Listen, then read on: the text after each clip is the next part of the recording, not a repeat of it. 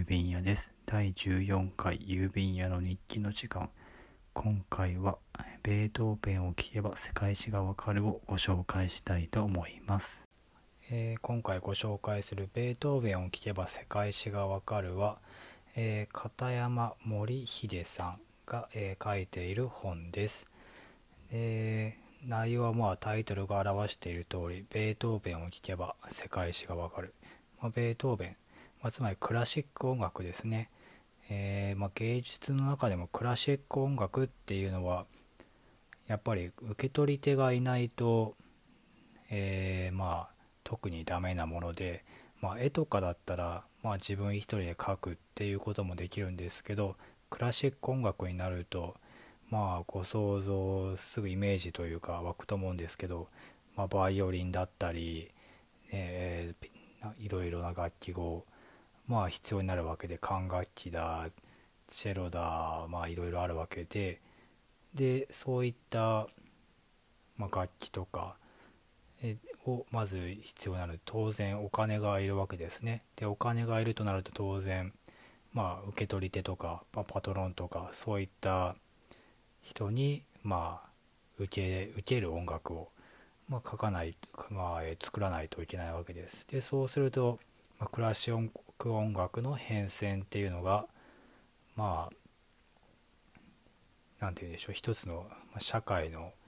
まあ鏡じゃないですけどこう社会の変遷を映す鏡のようなそういうまあ働きというか、えークラシック音楽の変遷を見ればそういった社会の変遷もちょっと見えてくるとでそういう、まあ、その変遷を書いた本になっています。えーこの本を、えー私え前に、えー今年の読書のテーマは歴史だっていう、えーテーマでポッドキャストをやった時にも、えーご紹介したんですけど、えーかなり面白い本です。例えば、えーっと最初クラシック音楽は最初は教会のグレゴリオ聖歌が、えー最初だと言われてるんですね。なんでやっぱり最初の、まあ、受け取り手というか権威的なところはやっぱり教会なので当然教会に合わせた音楽になるわけです。で音楽といっても最初は、えー確かアカペラで歌ってたみたいなんですね。というのも、まあ、グレゴリオ聖歌というぐらいなんで、まあ、教会の音楽で教会の音楽ってことは神の音楽を、ま、表現するとで神の音楽を表現する楽器は、ま、人間だと人間だからだからアカペラで、まあ、人間のグレゴリオの聖歌を歌うと、えーいうように、まあ、最初から、まあ、受け取り手の反映した音楽が、まあ、出てきてるわけですね。とまあこのような形で、まあ、音楽と社会のまあ関係をこうえー、とこういうグレゴリオ聖歌の時代から、まあ、現代現代までは来ないですかね。ちょっと近現代ぐらいですか。まで、えーの、えークラシック音楽の変遷を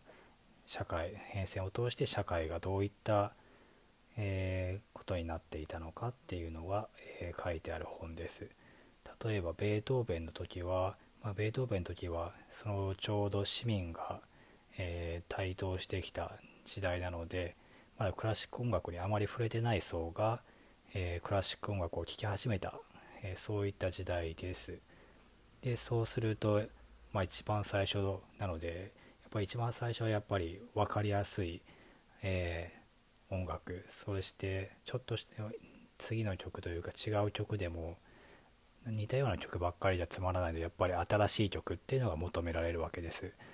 でそういう層に、まあ、市民に、えー求められる音楽をもうバッチリ書いたのがこのベートーベンなんですね。こう運命とかもすごい分かりやすいですしもうあの冒頭の「ジャジャジャジャーン」っていうのはもう誰でも知ってますよね。でさらによく年末にある大工で大晦日の大工ですよね。あれもクラシック音楽に合唱を入れるっていう意味でもうすごい新しいその時はすごい新しい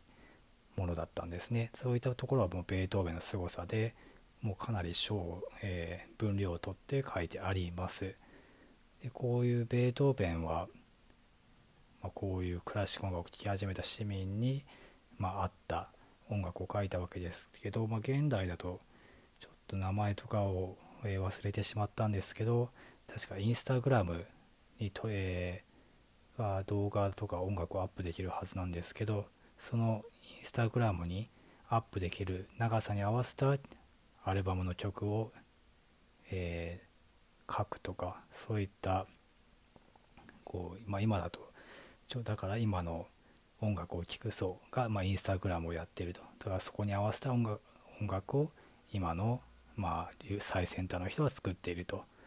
でそういうことを考えると、えー、始めたのが多分ベートーベンが、まあ、一番初めというか、えー、と最初の方の、まあ、流れを作ったそういう人物だと思います。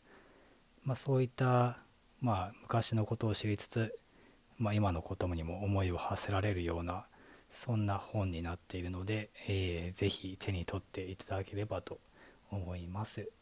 えー、今回ご紹介したのはベートーベンを聞けば世界史がわかる文春新書で、えー、電子書籍でも、えー、発売しています。ということで、えー、ぜひ、えー、気になった方は手に取ってみてください、